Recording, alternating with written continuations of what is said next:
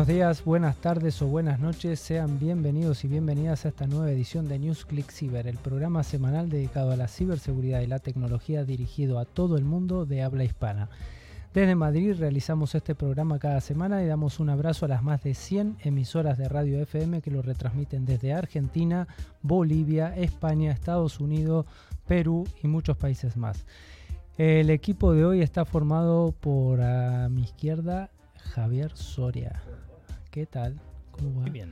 Muy bien. Bueno, María Belén. ¿Qué buenas tal? tardes. Buenas tardes. ¿Cómo estás? ¿Bien? Buenos días o buenas noches. Muy bien. Muy bien. A mi derecha, por Alfonso Calvo, el señor de la inteligencia artificial. Otra vez es un placer estar con vosotros un programa más. Y para nosotros tenerte aquí. Javier Echanis, ¿qué tal? Muy buenas. buenas. tardes. De vuelta de nuevo. De vuelta de nuevo. Bueno, tenemos a nuestra invitada de hoy que nos va a acompañar al final del programa, Lucía Roca. ¿Qué tal? Buenas tardes. Buenas tardes, encantada de saludaros. Y en remoto tenemos a Carlos Galán, que también nos va a acompañar durante la ciberpíldora. Buenas tardes, Carlos. Muy buenas tardes a todos, encantado de estar con vosotros. Por último estoy yo, Carlos Valerdi, que los acompañaremos durante estos 55 minutos. Y del otro lado tenemos a Javier, el pulpo de los potenciómetros. ¿Qué tal, Javier? Muy buenas tardes, encantado de estar acompañándoos. También damos un cordial saludo a toda la audiencia que nos escucha a través de las emisiones en FM y también a aquellos oyentes que escuchan nuestros podcasts mientras que realizan cualquier tipo de actividad, ya sea pedir agua en el desierto o en la Antártida. Durante toda la semana nos podéis seguir a través de las redes sociales o de nuestro email info@clickciber.com. Además, recordamos y recomendamos visitar nuestra web llena de interesantes contenidos en clickciber.com. También informamos de que pueden acceder a todos los programas anteriores a través de nuestros podcasts disponibles en Spotify, iBooks, Apple Podcasts, TuneIn, YouTube, Twitch, donde además los invitamos a suscribirse. Para ello solo tienen que buscar la palabra clave ClickCiber. Muy bien, Javier Chanis, ¿qué nos puedes contar del programa de hoy? Pues vamos a empezar diciendo que una semana como esta, un 8 de noviembre de 1923 para ser exactos, nació Jack Kilby, el padre del circuito integrado que tantos avances nos ha traído y que inventó en 1958. Bueno, un abrazo a la familia de Don Kilby, qué, qué grandes cosas que nos trajo. Bueno, María Belén, ¿qué vamos a tener en el programa de hoy? Bueno, como todas las semanas vamos a tener noticias, la ciberpíldora, esquema nacional de seguridad con Carlos Galán Pascual, las tecnoefemérides, el monográfico que se va a tratar de Starlink y la invitada Lucía Roca Bizarra de Perpetual Robotics. Bueno, vayamos con ese primero de los bloques, pero antes recordamos a la audiencia que al finalizar el programa haremos el habitual concurso donde preguntaremos cuál es la noticia fake que vamos a comentar hoy, así que a estar atentos para poder concursar y ganarse esas licencias. Vamos con las noticias.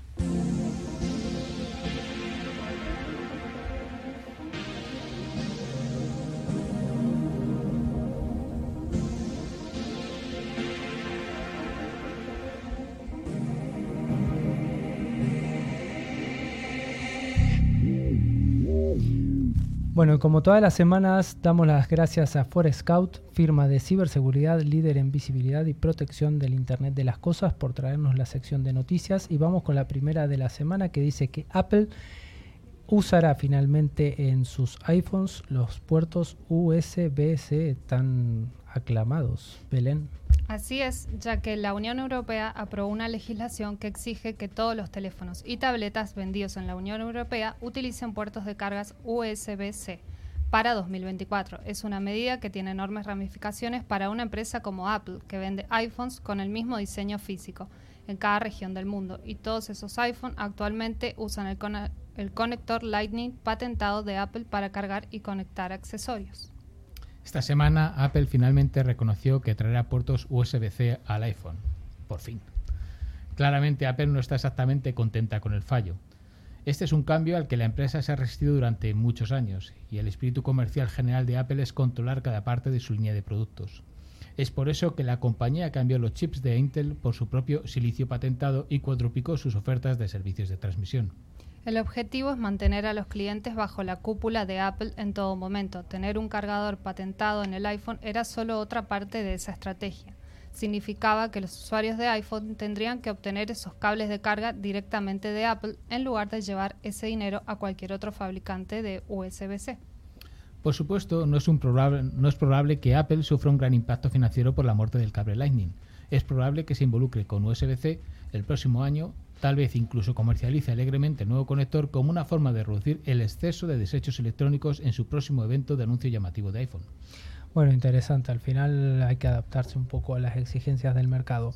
La segunda noticia nos dice que España es el tercer país del mundo con más ciberamenazas. Qué, bueno, preocupante esto, ¿no, Javi? Sí, bueno, España siempre intenta estar en la cabeza, pero no siempre lo conseguimos en las cosas buenas. Pues en este caso nos encontramos en el podio de los países con más riesgo de sufrir una. Según la empresa de, ciberseguridad ESET, el país ibérico ocupa la tercera posición en el ranking, siendo solo superada por Turquía y Japón. Joseph Albors, director de investigación y concienciación de ESET España, destaca los ataques de fuerza bruta en los que nuestro país ha disminuido su porcentaje. En este tipo de amenaza informática, España ha pasado de estar en el segundo puesto en el primer cuatrimestre del año a estar en el tercer puesto por detrás de Estados Unidos y Polonia. La reducción de los ataques de fuerza bruta se ha visto tanto en España como en el resto del mundo y es de un 89%. Posiblemente esta disminución se debe a un incremento de la concienciación sobre ciberseguridad, la guerra entre Ucrania y Rusia y la protección de Windows 11 frente a estas amenazas. El informe de ESET afirma que Rusia sigue siendo el principal país causante de dichos ataques de fuerza bruta alrededor del mundo. No obstante, señalan una reducción de 28 puntos porcentuales si se compara con el primer cuatrimestre anual. Ahora, una pregunta, Javi. ¿Los correos electrónicos siguen siendo al final ese vector clave en los ciberataques?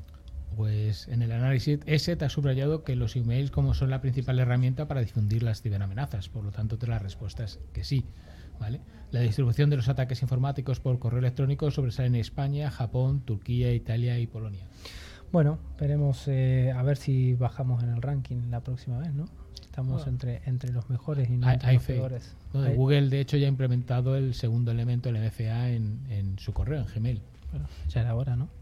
Bueno, la siguiente noticia nos dice, a ver, es que últimamente de Tesla y de Elon Musk vamos a tener noticias casi todos los días. Los empleados de Tesla se han visto obligados a lavarse las manos con una manguera porque alguien se ha llevado el lavabo. María Belén, ¿de qué se trata Así es, momentos complicados los que se están viviendo en Silicon Valley, los empleados de Tesla llevan todo el día teniendo que lavarse las manos con una manguera porque alguien se ha llevado el lavabo. Ahora, en la pared del baño hay un agujero enorme. Pues sí, la plantilla de Tesla se ve obligada a bajar al parking, donde hay una manguera de plástico amarillo para poder remojarse las manos después de utilizar los baños, algo que está ralentizando enormemente la productividad de la empresa. Alguien con serios problemas ha habido de hacer esto, se sincera en los pasillos de la compañía. Este acto de sabotaje todavía no se sabe a qué responde. Pero la seguridad de la compañía ya está buscando al bobo que se ha llevado el lavabo. No podemos dejar impune un acto como esto, reconocen desde Tesla. De momento, nadie ha querido avisar a Elon Musk de lo ocurrido por no enfadarlo. Ya sabemos cómo se las gasta. Pero muchos temen su, su, reacción cuando se entere de que un cretino se ha colado de las oficinas y les ha robado nada más y nada menos que un lavabo. Bueno, la siguiente noticia nos dice que un ciberataque provoca la parada de trenes en Dinamarca. Javi.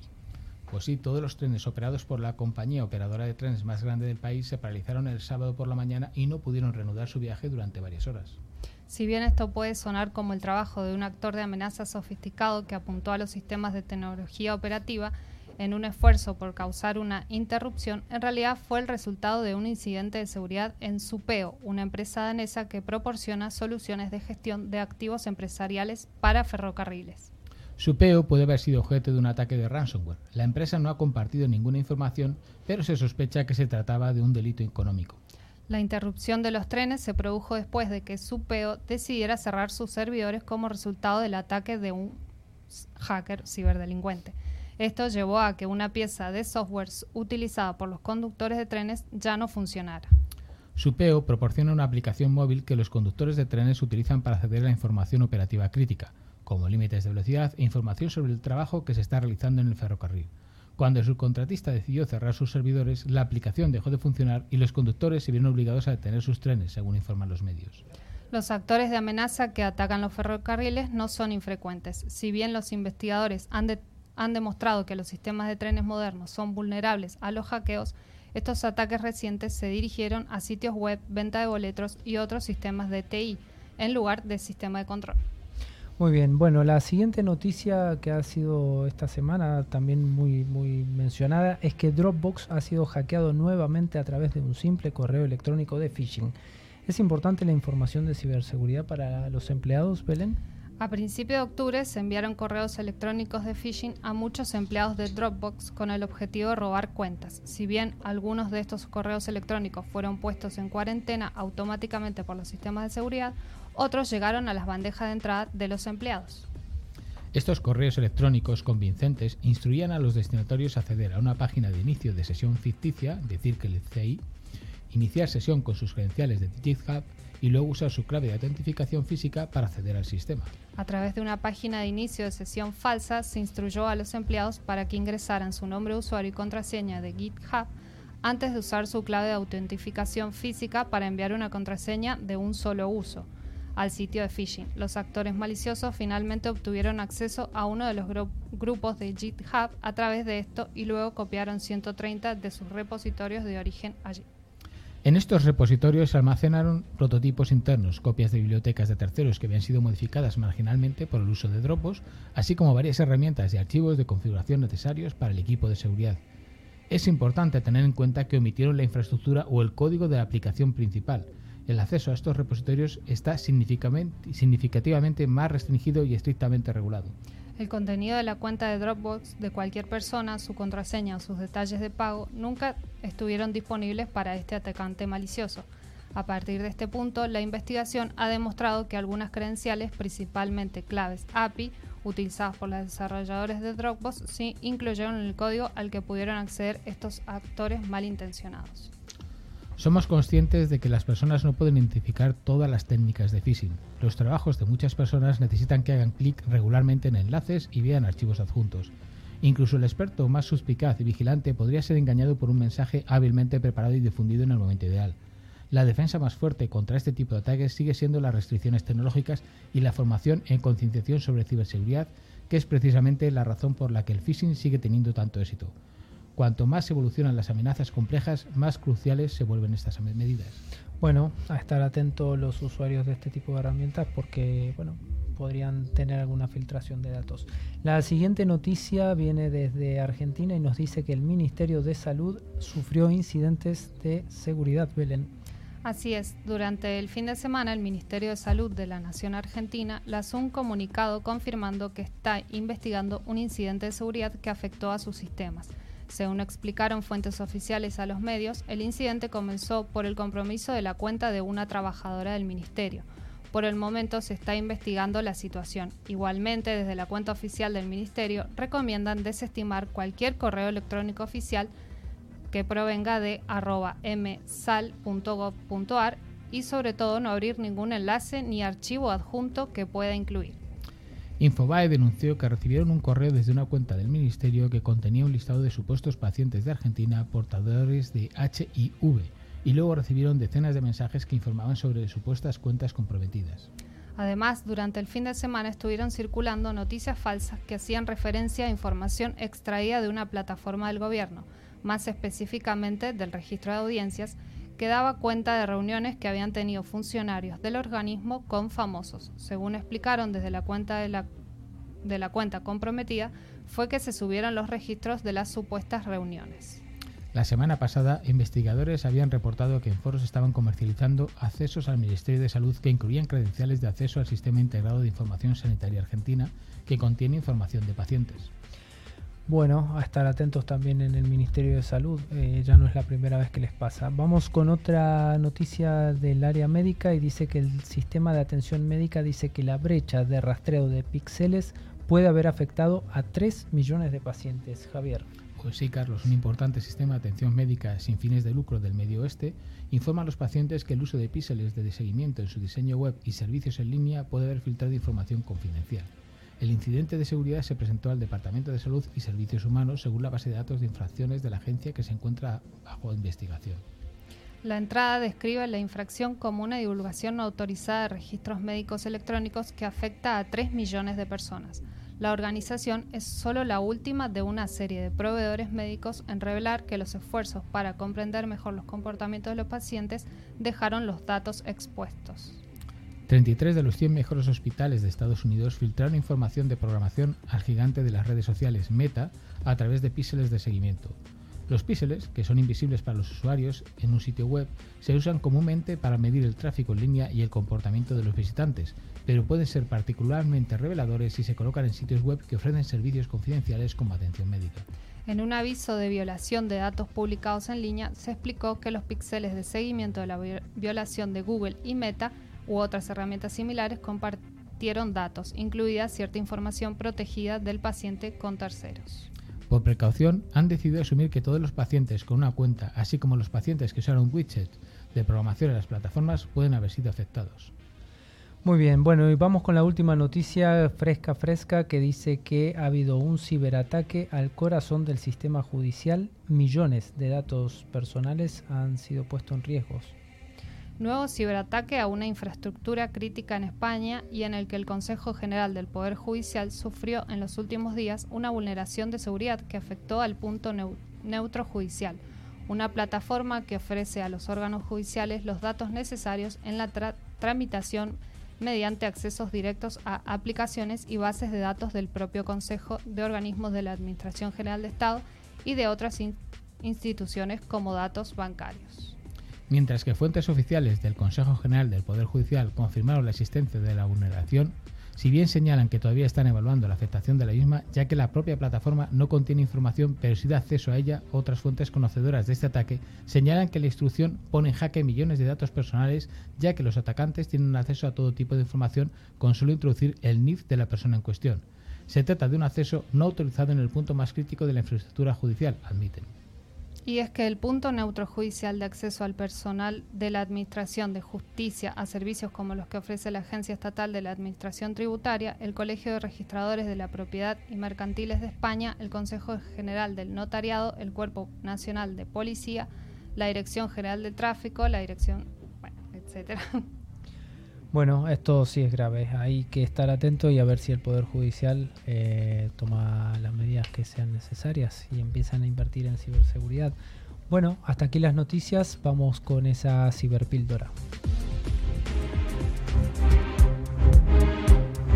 La ciberseguridad es uno de los sectores más pujantes de las tecnologías de la información. Si te interesa estar al día de los ciberataques y de cómo defendernos, escucha cada semana a Carlos Lillo y su equipo de expertos en NewsClick Ciber.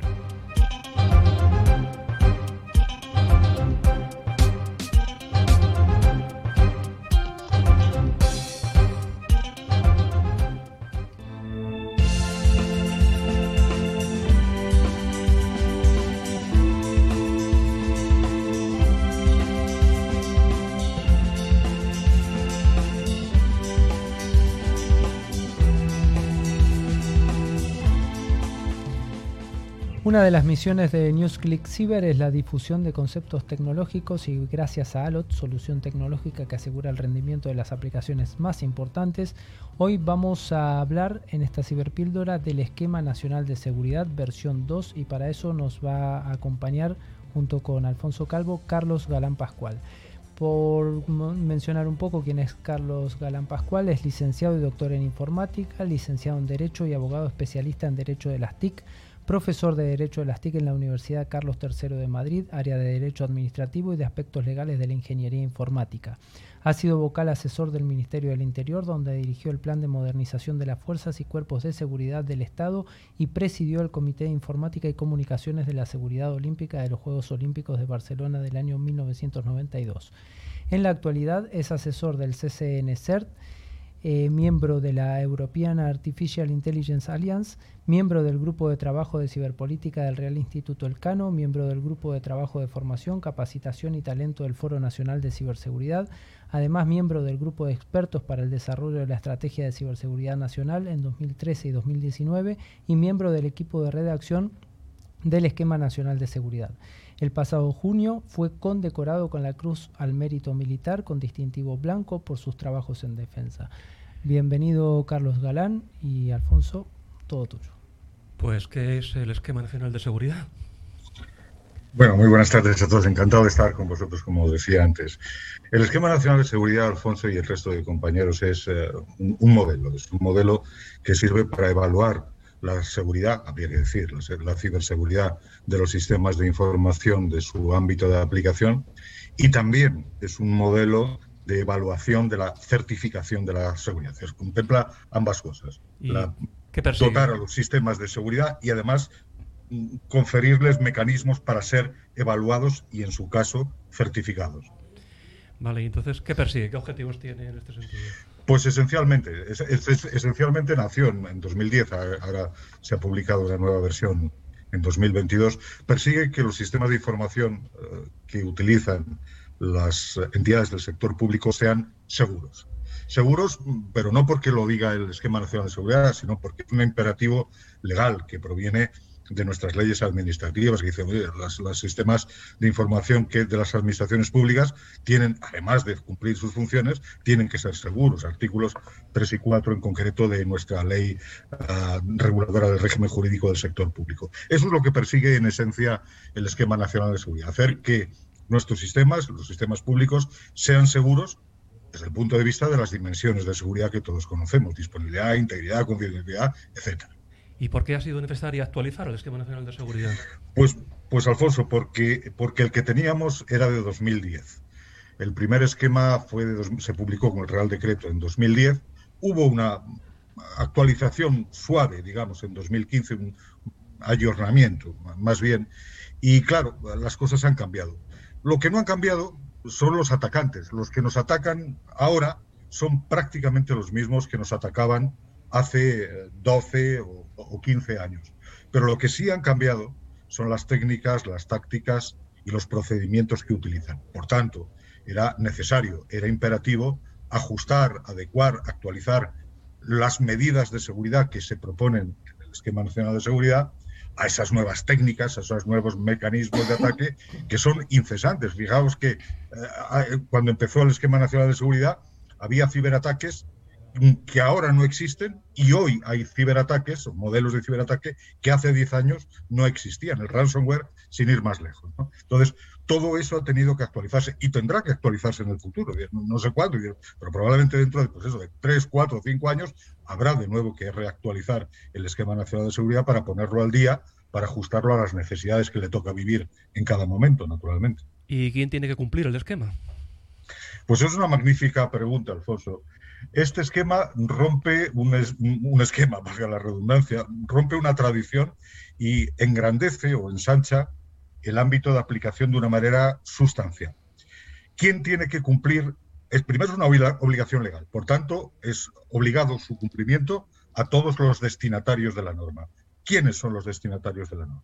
De momento, para empezar, para ir abriendo boca, todas las entidades del sector público, todas, sin excepción.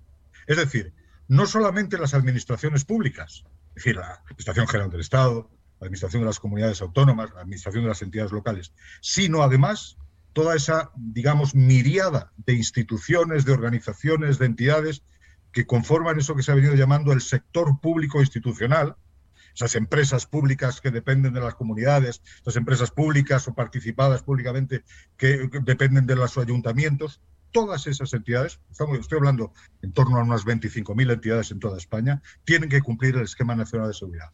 Pero claro, no es, no es suficiente, porque cada vez más esas entidades públicas del sector público se ayudan de terceros proveedores, de eso que se ha venido llamando la cadena de suministro, que utilizan también esos proveedores sus propios sistemas de información para prestar esos servicios que les contratan. Pues bien, a esa cadena de suministro también le compete aplicar el esquema nacional de seguridad.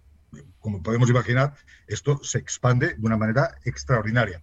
Aparte de ello, el nuevo esquema nacional de seguridad hace también eh, obligatorio su cumplimiento a los sistemas de información que tratan información clasificada, ya sabéis. Esa información que está regulada en nuestra ley de secretos oficiales y que ahora está, como sabéis, en, revisión, bueno, pues también esos sistemas, con independencia de que tienen su propia normativa, pues además de su propia normativa, tendrán que cumplir, tienen ya que cumplir nuestro esquema nacional de seguridad. O sea, como veis, el, el ámbito de aplicación es enorme, es extensísimo, afecta no solamente al sector público, también al sector privado prestador o proveedor de servicios al sistema público, con lo cual es la única la única manera que, de que disponemos, ¿verdad?, para asegurar que esa cadena de suministro es igualmente segura, porque si no, imaginaos, haríamos un desastre enorme si evitáramos que los que nos prestan servicios y para prestar nuestros servicios utilizan sistemas de información no fueran seguros. Pues una, evidentemente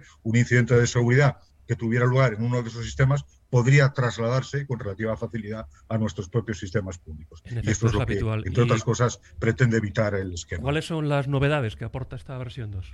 Pues son muchas. Bueno, en primer lugar yo tendría que decir que es, es, es, más, es un esquema más moderno. O sea, primero, todos los requisitos, todos los controles que el anterior esquema parecía que estaban un poco redactados de una manera más o menos literaria, ahora están todos ellos codificados, lo que facilita no solo la, la, implantación de las medidas de seguridad necesarias, sino lo que es igualmente importante, la auditoría de esas medidas de seguridad. Luego aparecen conceptos nuevos, como por ejemplo los perfiles de cumplimiento específicos. Perfiles de cumplimiento específicos que nos pareció de manera especialmente interesante. ¿Por qué? Pues porque hay muchas entidades, muchas entidades públicas en nuestro país, que tienen los mismos problemas de seguridad, los mismos o parecidos o análogos. Incluso que manejan los mismos, la misma tecnología. Por ejemplo, pensemos por un momento en los ayuntamientos. Esos ayuntamientos pequeños, medianos, pues todos tienen, hacen lo mismo. Si todos los ayuntamientos despliegan los mismos procedimientos administrativos, las mismas aplicaciones, y muchas veces utilizan la misma tecnología para hacerlo. Por tanto, ¿por qué no construir o por qué no habilitar la posibilidad de construir perfiles de cumplimiento específicos para ese tipo de instituciones donde las medidas de seguridad que hayan de implantarse estén perfectamente ajustadas, aquilatadas, pensadas específicamente para ello. Eso es eh, una de las múltiples novedades que tiene. Yo recomiendo que, que, que se haga un examen de un, análisis del esquema, pues son muchas las novedades que, que, plantea. Esta es probablemente una de las más importantes. Y ya para terminar, Carlos, ¿está alineado este nuevo esquema con la estrategia europea de ciberseguridad? Muy buena pregunta, Alfonso. Muy buena pregunta. Ese es nuestro deseo. Vamos a ver. Desde que se apareció, desde que la Cyber Security Act europea permitía la, habilitaba, bien sabéis, la posibilidad de la realización de esquemas de certificación de la ciberseguridad. Ah, desde el esquema nacional de seguridad, desde, desde sí, desde el Centro Criptológico Nacional, teníamos una idea clara. Todo lo que hiciéramos, o todo lo que se hiciera, a partir de ese momento tenía que estar, obviamente, alineado con las directrices de la Unión Europea. Y ahora, si me lo permitís, voy a dar una noticia, una novedad, una primicia, si me lo permitís. Eh, durante la presidencia española de la Unión Europea, que tendrá lugar, como bien sabéis, en el segundo semestre del próximo año, una de las actividades que tiene prevista acometer la presidencia española es la proposición, ya está propuesto, el impulso, digamos, de un esquema europeo de ciberseguridad específicamente dirigido al sector público europeo, a las entidades del sector público de todos los Estados miembros, ah, con el objeto, obviamente, no podía ser de otra manera, basado en nuestro esquema nacional de seguridad, que mal está que yo lo diga probablemente, pero si de algo tenemos que estar orgullosos los españoles es de que sin duda alguna tenemos el mejor esquema de seguridad de Europa, sin duda. El alemán es muy bueno y el francés es muy bueno, todo lo que queramos. El español es mejor. O sea, digamos ahí eh, nos situamos claramente a la cabeza. Bueno, pues ¿por qué no? Fue lo que se pensó en un momento, hacer, intentar lograr que Europa en su conjunto tenga un esquema europeo de ciberseguridad para el sector público basado en nuestro esquema de Eso ya se planteó a finales del año pasado, va por muy buen camino y la, idea, el propósito español es impulsar ese esquema durante su presidencia en el segundo semestre del próximo año. Pues es una gran idea, hacer eh, más Europa a través de la ciberseguridad y con un modelo único de em, auditoría y de establecimiento. Muchísimas gracias, Carlos, por toda esta sabiduría que nos has trasladado. A vosotros siempre, un fuerte abrazo. Muchas gracias, Carlos Galán. Vamos con las tecnoefemérides.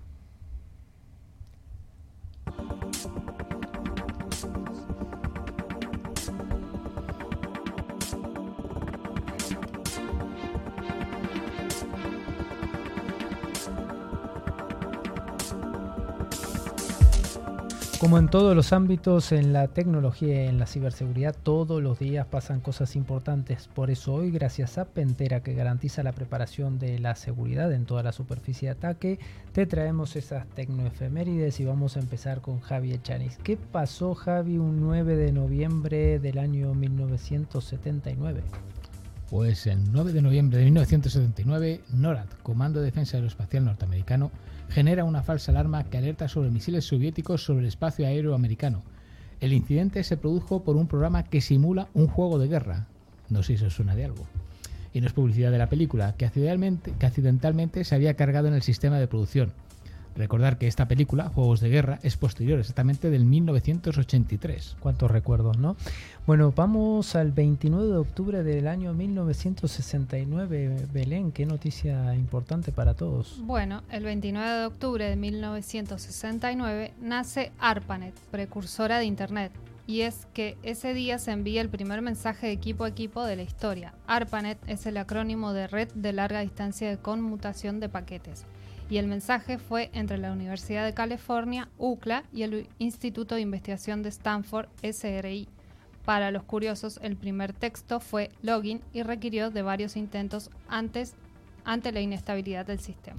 Qué noticia, cuántos recuerdos también nos trae esto, ¿no? Javi, ¿qué pasó un 30 de octubre del 2012? Pues para aquellos que nos gusta Star Wars, pues Disney compró Lucasfilm por 4.000 millones de dólares y de inmediato se confirma la producción de Star Wars Episodio 7 y otras cintas de la misma saga que todos conocemos. Bueno, y por último, María Belén, ¿qué más? Bueno, el 2 de noviembre de 1988 se liberó en ARPANET el gusano Morris, el primer gusano de la red. Tres días después se produjo un jueves negro porque el gusano se propagó con rapidez y eficacia afectando a los ordenadores de todos los puntos vitales de los Estados Unidos, como curiosidad, solo afectaba a Unix de la variante Berkeley y tenía 99 líneas de código. Muy interesante estas tecnoefemérides y vamos con ese monográfico.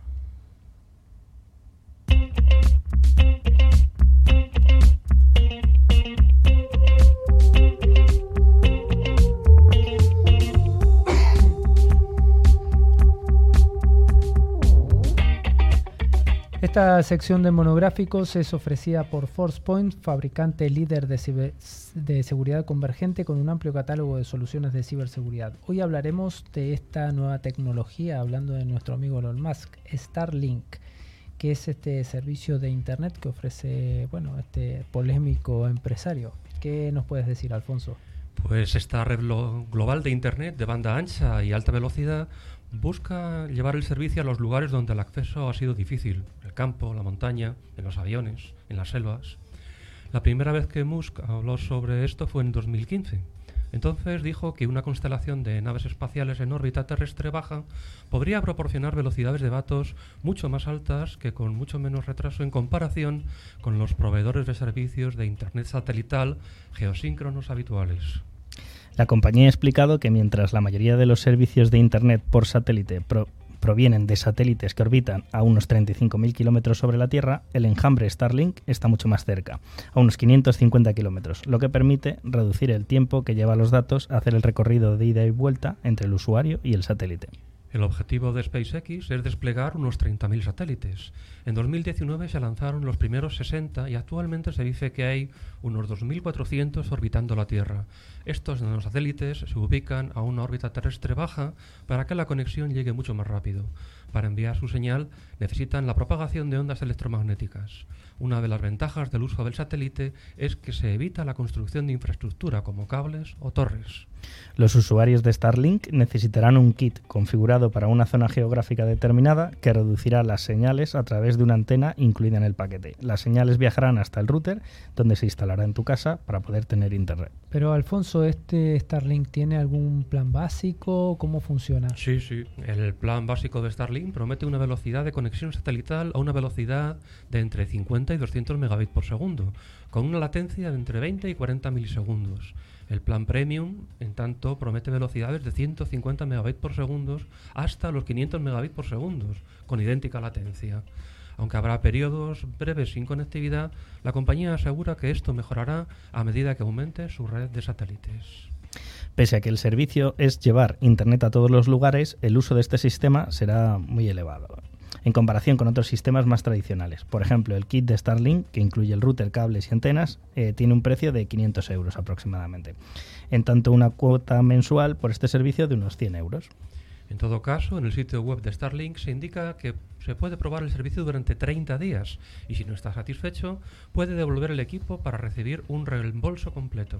Además, los usuarios de Starlink pueden usar el mismo servicio de alta velocidad y baja latencia que tienen en casa y trasladarlo a cualquier ubicación por 25 euros mensuales adicionales. Javi Soria, ¿cuántos satélites aproximadamente tenemos? Eh, en el mundo o de Starlink. El de Starlink, por supuesto. Hay más de 2.100 eh, satélites activos en órbita alrededor de la Tierra y unos 30.000 eh, suscitan bastante preocupación. Los astrónomos temen que una parte de estas constelaciones echen a perder las observaciones por telescopio del planeta. La segunda preocupación es la posibilidad de crear atascos en las órbitas terrestres entre los 1500 y 2000. Bueno, interesante esta tecnología, es una pequeña introducción. Vamos a ir ampliando en los siguientes programas un poco más sobre este Starlink, que el amigo Musk siempre nos trae noticias. Sí, ahora con la guerra de Ucrania ha tomado un protagonismo inmenso, con lo cual el futuro es muy prometedor y sorprendente. Vamos a ver qué nos trae. Vamos con esa entrevista.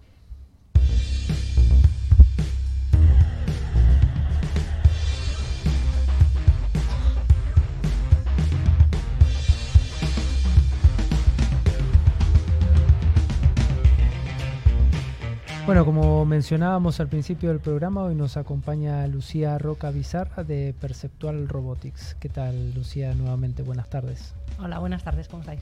Bien, ¿y tú? Encantada de estar aquí con vosotros. Bueno, igual para nosotros.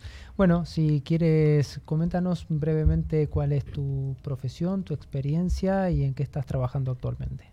Pues bueno, yo de formación soy ingeniera de montes, pero desde el principio me he dedicado casi a cualquier cosa menos a eso Empecé con la informática, mm, implementando RPs y con bases de datos, allá, allá por el año 99, con PLSQL y cosas así. Y luego me pasé a mi otra gran pasión, que son las energías renovables, desde distintos ámbitos, no solo el tecnológico, también en la promoción de proyectos, o el área financiera, o el área de operaciones. Y ahora mismo, en mi último trabajo estaba en biomasa, pero lo he cambiado de nuevo por la eólica, que fue donde yo comencé pero desde una perspectiva totalmente nueva, que en este caso son las inspecciones de los aerogeneradores. Inspecciones que hacemos en mi empresa actual, que es Perceptual Robotics, en la que soy representante de responsable de desarrollo de negocio y ventas para básicamente toda Europa y Latinoamérica. Muy bien, y bueno, comentanos un poquito más qué, hacen desde Perceptual Robotics. Pues Perceptual Robotics es una empresa que se fundó en el año 2016 en el laboratorio de robótica de Bristol, fruto de las inquietudes de un profesor y tres alumnos, dos, dos griegos y uno americano, bueno, estadounidense sueco, y decidieron eh, automatizar las inspecciones de aerogeneradores ah, mediante drones. Entonces, nosotros ahora mismo somos una empresa de servicios tecnológicos y de productos tecnológicos, no solo damos servicio porque también procesamos las imágenes con inteligencia artificial y estamos, pues eso, totalmente enfocados a la, a la parte de robótica con un enfoque absolutamente multinacional en el cual tenemos ocho o nueve nacionalidades distintas, una empresa muy enfocada al talento, con trabajo remoto y con un espíritu totalmente innovador. Entonces, nuestro producto estrella es el sistema Dalion, que lo que hace es inspeccionar autónomamente aerogeneradores desde un dron, de manera que el piloto no tiene que pilotar el dron. El sistema Dalion captura todas las imágenes que tiene que capturar y luego esas imágenes las procesamos con inteligencia artificial para anotar todos los daños que tienen en cuestión de minutos, con lo cual se gana una cantidad de tiempo muy significativa y sobre todo se eliminan muchos riesgos para las personas, que de otro modo eh, los sistemas clásicos implican descolgarse con una cuerda desde lo alto de un aerogenerador a cientos de metros de altura y son muy peligrosos. O sea que esto tiene un beneficio desde, bueno, obviamente es mucho más eficiente el sistema, evitas eh, los riesgos de, las vidas humanas y demás, pero al final has mencionado que, lo que el piloto no necesita pilotar el dron. ¿Esto qué quiere decir? Pues quiere decir que sobre el sistema, digamos, que lleva el dron de control, nosotros instalamos un software que planifica eh, la trayectoria que ha de seguir el dron para tomar todas las imágenes que ha de tomar, que son cuatro, cuatro caras que tiene cada pala, eh, cuatro bordes, a distintas distancias de solape y esas imágenes que toma, que toma el dron luego son procesadas con inteligencia artificial. Entonces, el hecho de que el piloto no tenga que pilotar también implica que la calidad de la inspección no, no depende ya de la destreza del piloto, que era uno de los problemas que había con las inspecciones manuales mediante dron. Con el mismo dron podías tener una inspección muy buena o horrorosa porque el piloto pues era diferente. Y en este caso, pues con un sistema automático evitas el cansancio del piloto y garantizas que la calidad va a ser siempre la misma y la seguridad también de que ese dron no se va a estrellar nunca contra un aerogenerador, por ejemplo. ¿Y cómo es este sistema de inteligencia artificial que has mencionado? ¿Cómo funciona? Nosotros eh, los, daños los anotamos con, un, con una inteligencia artificial sobre una red neuronal convolucional que lo que hacen esas redes es eh, emular de alguna manera el sistema óptico humano, del cerebro.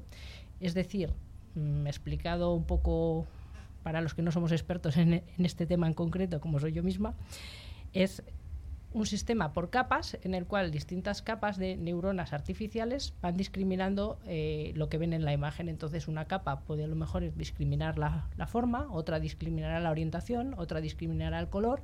Entre todas generan un resultado que te indica si eso es un daño o no lo es.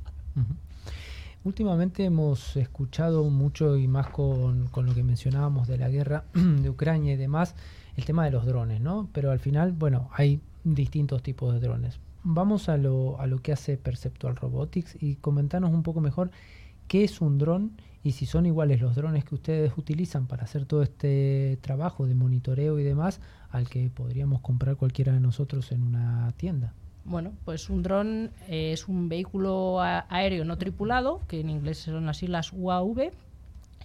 Y básicamente hay distintos tipos de dron en las categorías regulatorias en función de su tamaño. Entonces, los que nosotros podemos comprar y utilizar mm, sin ningún tipo de permisos son los de menor tamaño. Los, los que utilizamos nosotros y mucha otra gente para inspecciones industriales y otros usos como seguridad o usos, me refiero no militares, usos civiles variados, son una categoría más de un mayor tamaño, en este caso se encuadran entre normalmente entre los 2 y los 25 kilos, porque si ya pasas de 25 kilos, digamos que te estás yendo casi a la categoría helicóptero, ya requieres unos permisos muchísimo mayores. Entonces nosotros utilizamos drones actualmente drones comerciales que tú puedes comprar, cualquiera de nosotros puede comprar. Eso sí, con estos tamaños de dron sí que te exigen que tengas un determinado título de piloto para poderlos pilotar. Y estos drones me imagino que no solo sirven para inspeccionar, también podrán hacer otro tipo de cosas, ¿no? Evidentemente, eh, una vez que tienes un dron puedes hacer muchas cosas con él. Puedes por ejemplo, en sitios nevados, nosotros estamos presentes en muchos países, en sitios nevados puedes levantar el dron simplemente para ver si vas a poder acceder a la subestación o a un determinado aerogenerador porque han caído dos metros de nieve esa noche y no sabes si vas a poder llegar. Puedes subir a ver si hay una veleta, un anemómetro congelado. Los puedes usar para seguridad y ver si hay intrusiones de perímetro de alguien. Hay un montón de utilidades, incluso a nivel, por ejemplo, se han visto muchas noticias este verano lanzamiento de salvavidas en el mar, que eso a nosotros también es una cosa que, nos interesa porque también hacemos trabajos offshore en los parques eólicos marinos. Hay muchas utilidades y las cámaras térmicas, por ejemplo, eh, las cámaras termográficas, te permiten también analizar inspecciones de placas solares fotovoltaicas, saber dónde tienen hotspots o detectar una persona que se ha perdido en un bosque. La policía los utiliza, por ejemplo, pues para localizar esa persona en base a sus emisiones de temperatura. Este sería un claro ejemplo de que la tecnología puede usarse para cosas muy buenas o también se podría utilizar para cosas muy malas en los casos de los drones que se utilizan para la guerra. Pero básicamente la tecnología base que tienen estos drones difiere o es la misma de los drones comerciales? En nuestro caso ahora mismo es la misma de los drones comerciales. Antes utilizábamos un dron eh, hecho a medida, pero eso no resultaba práctico para vendérselo a los clientes y que lo pudieran utilizar y mantener fácilmente. De manera que nos hemos pasado a una base de dron comercial sobre la que nosotros, por decirlo de alguna manera, montamos nuestro software y nuestro hardware y forzamos al dron a hacer lo que nosotros queramos. Entonces, eh, ese sistema nuestro, que lleva unos procesadores, lo que va a hacer es decirle qué trayectoria va a tener que seguir, en qué sitios va a tener que tomar las imágenes, de qué manera, y eh, del paso va a recoger una serie de datos, unos metadatos que nos van a servir para hacer el análisis posterior de las imágenes y su gestión, porque así sabremos en qué para lo hemos tomado, en qué aerogenerador, en qué coordenadas, en una serie de datos que nos hacen mucha falta.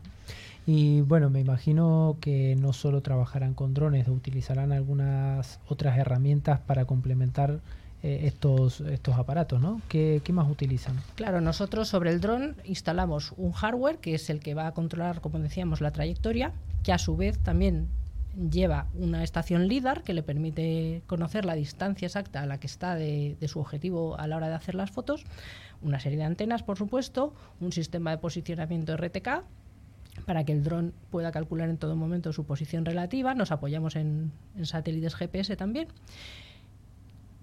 por supuesto, lleva una cámara. Nosotros optamos por utilizar una cámara de muy buena calidad para que nuestros clientes no pierdan ningún daño, porque lo que es fundamental es que una vez que haces el desembolso y el esfuerzo de hacer una inspección, que ningún daño se te escape. Entonces usamos cámaras de 45-50 megapíxeles para que precisamente no se nos escape ningún daño. Hay gente que dice, oh, podemos inspeccionar con un dron más chiquitito, pero claro, la calidad que tú obtienes de resultado al final no va a ser la misma. Y todo eso se complementa con una ground station que apoya la computación en tiempo real de la trayectoria y se maneja todo con una tablet. Y nuestro sistema está diseñado precisamente para que como el que pilota no tiene que pilotar, solo va a tener que configurar la inspección inicialmente de forma muy fácil, con tres o cuatro parámetros, y luego darle al play y ya el dron se levantará, inspeccionará y volverá. Eso sí, tiene que ser piloto, porque si hay una emergencia, imaginar que se pierde un motor, el dron le va a dar un aviso y le va a decir, toma el control manual y aterrízame. Pero ese es el único caso en el cual el piloto de verdad va a tener que intervenir. Si no, el piloto solo tiene que presionar play, pause y stop en una tablet y la inspección se va a hacer sola. Y en tiempo, en un aerogenerador pequeño, 45 metros de diámetro, son 12 minutos que tiene que estar el aerogenerador parado. En uno más grande, de 132 metros de diámetro, por ejemplo, pues unos 25 minutos de vuelo. ¿Y cómo procesan toda esta información que van recopilando? pues estas imágenes, que son muy pesadas, como hemos comentado, 45-50 megapíxeles por cuatro lados en cada pala, por tres palas, al final te vas a 200 y pico imágenes por aerogenerador o más, según el tamaño. Lo que normalmente hacemos es subirlas por la noche eh, mediante wifi en, en, el hotel, si estás desplazado en un parque eólico, por ejemplo, a la nube para poderlas procesar. Eh, lo que habéis comentado antes del satélite de Starlink, pues es una cosa que nosotros hemos contemplado. Por el momento no nos salen los números para poderlo aplicar en nuestro sistema, pero sí sería práctico para poderlo hacer en tiempo real y subirlo en tiempo real. Normalmente no, no tenemos tanta prisa por subir una inspección, con lo cual no nos hace falta eh, hacerlo en tiempo real. Entonces, esas imágenes que subimos a la nube eh, a través de la Wi-Fi empiezan un sistema de procesado con inteligencia artificial que en cuestión de minutos anota esos daños que, que tenemos Hemos demostrado que nuestro sistema anota muchos más daños que otros sistemas, hasta un 15% más de daños, y de hecho hemos hecho pruebas con clientes reprocesando sus inspecciones antiguas, sus, sus datos crudos, sus raw data. No me gusta mucho meter anglicismos, pero no queda otro remedio en este sector. Y reprocesando sus datos se ha visto que nuestro sistema detectaba datos, daños que otros sistemas no habían detectado, con lo cual eh, ganamos tiempo y ganamos también efectividad a la hora de procesar los, los, daños así, porque de otra manera, imaginaros, son 200 fotos por turbina, por miles de turbinas que tienen algunos clientes, la cantidad de horas humanas que habría que echar revisando foto a foto esas imágenes es infinita y un sistema artificial te lo hace en minutos. Está claro. Ahora, los que venimos del mundo de la energía sabemos que la energía no se, no se produce solamente en la Tierra, ¿no? También tenemos mucho en offshore. ¿Cómo hacen con los parques eólicos marinos en estas inspecciones? ¿Ustedes trabajan sobre eso también? Nosotros trabajamos sobre eso también. Inspeccionar parques eólicos marinos tiene un reto muy significativo que, claro, eh, las condiciones medioambientales son complicadas y además tienes el problema de que tienes que aterrizar los drones en un barco, un barco que puede ser tripulado o no tripulado y ese barco eh, si es tripulado, tienes riesgo de herir a la tripulación o a las personas que van allí a hacer el mantenimiento del parque eólico.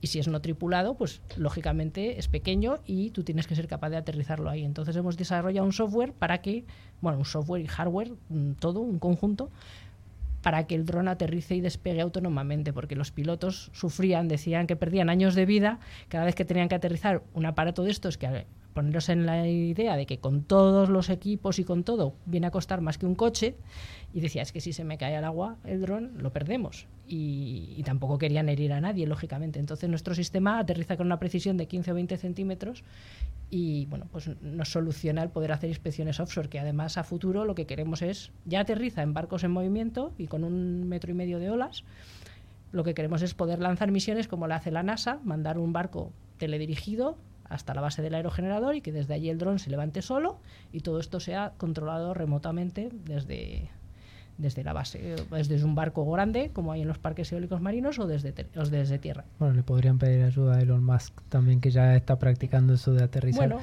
el Starlink ahí eh, también puede ayudarnos, eh, su parte de Starlink en un parque eólico marino, para, para tener ahí una conexión directa y subir fotos en tiempo real. Dos preguntitas más rápidas. ¿Alguna curiosidad que nos quieras contar? Y bueno, ¿cuáles son los retos futuros de Perceptual Robotics? Pues retos futuros, bueno, lo que os comentaba, estamos trabajando precisamente en toda esta implementación marina que además requiere una modificación reglamentaria porque el tema de los drones, tal y como está regulado en civil, tú solo puedes volar en la línea de visión. Si quieres volar en lo que se llama Beyond Visual Line of Sight, más allá de tu línea de visión, que tú no ves el dron, necesitas permisos especiales. Entonces, todo eso, si queremos hacerlo en la eólica marina, vamos a necesitar mover toda esa parte regulatoria para superarla. Y como curiosidades, pues no sé, nuestras fotos, para que os hagáis una idea, son tan buenas que cuando ves una foto de nuestros daños, si hay una mosca allí posada, tú le puedes contar las, las, patas a la mosca. Eh, son de muy, muy, muy buena, buena calidad. Y para los que tengáis curiosidad, el sistema Dalion, el nombre del sistema, viene de una ave mitológica griega que se decía que volaba sobre la gente que estaba enferma con alguna enfermedad grave y al pasar junto a ellos y sobre ellos se llevaba la enfermedad con ellos. Entonces, bueno, pues nuestros drones hacen un poco eso. Y si tenéis curiosidad por más información, yo os invito a que visitéis nuestra página web que es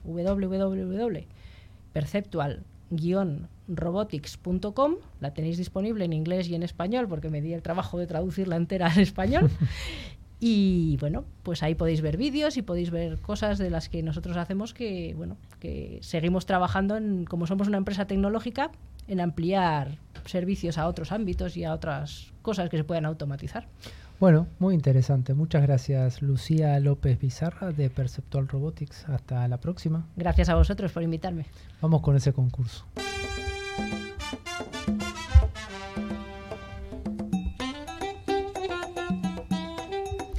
Como cada semana, Trend Micro nos trae esta sección en la que nos facilita los premios, que son dos licencias de antivirus con calidad profesional válidas para un año. El valor de cada licencia es de 50 euros y cada licencia se puede instalar hasta en tres dispositivos que pueden ser PC, Mac, tablet, móviles, etc. Pero antes de ir a la pregunta, Javier, ¿tenemos ganadores de la semana pasada? Pues sí, tenemos dos afortunados y los ganadores son Lorenzo Estevez de Salamanca y Ana María Trigo de Alicante. Enhorabuena a ambos. Eh, ambos de España, pero animamos a nuestra audiencia de la TAM a participar ya que los premios se envían por email. Muy bien, Alfonso, ¿cuál va a ser la pregunta de la semana? Pues la pregunta es muy fácil. De las noticias que hemos indicado, ¿cuál es falsa? Muy bien. Nos enviáis a través de nuestro correo electrónico info.clickciber.com indicando el nombre y la localidad, cuál consideráis que es la noticia falsa que hemos dado.